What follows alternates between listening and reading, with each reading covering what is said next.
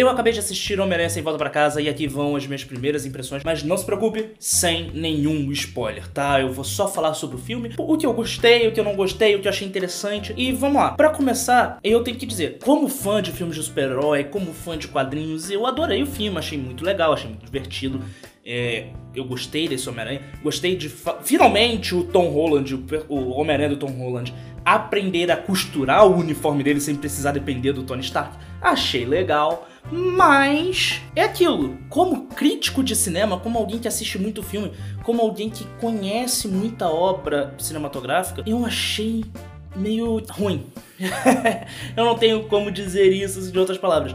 O filme ele acerta muito em fanservice, ele acerta muito em nostalgia. Você sai do cinema com o seu coração quentinho, porque você viu ali um Homem-Aranha na sua glória de heroísmo. Mas quando você começa a pensar na história do filme, você percebe que eu talvez seja o Peter Parker mais burro do cinema, porque tudo poderia ter sido evitado o filme inteiro se ele tivesse feito uma única ligação. Se ele tivesse pego o celular e feito uma ligação. Então, assim, a história, ela todo o drama do filme, todo o dilema dos personagens, basicamente o que eles fizeram foi o seguinte: vamos pegar o, os, partes do roteiro não utilizado do quarto filme do Sam Raimi, vamos pegar partes do terceiro filme do Andrew Garfield que a gente não utilizou, que foi jogado, vamos dar uma incrementada com algumas ideias assim do universo da Marvel, assim algumas ideias de coisas que a gente pode aproveitar do Homem-Aranha do Tom Holland. Vamos tacar o Doutor Estranho porque porque sim, Doutor Estranho, que você. que poderia ser um personagem com uma chave muito maior. Não que ele não seja importante no filme, ele é, mas ele poderia ter um destaque muito melhor. E acaba ali.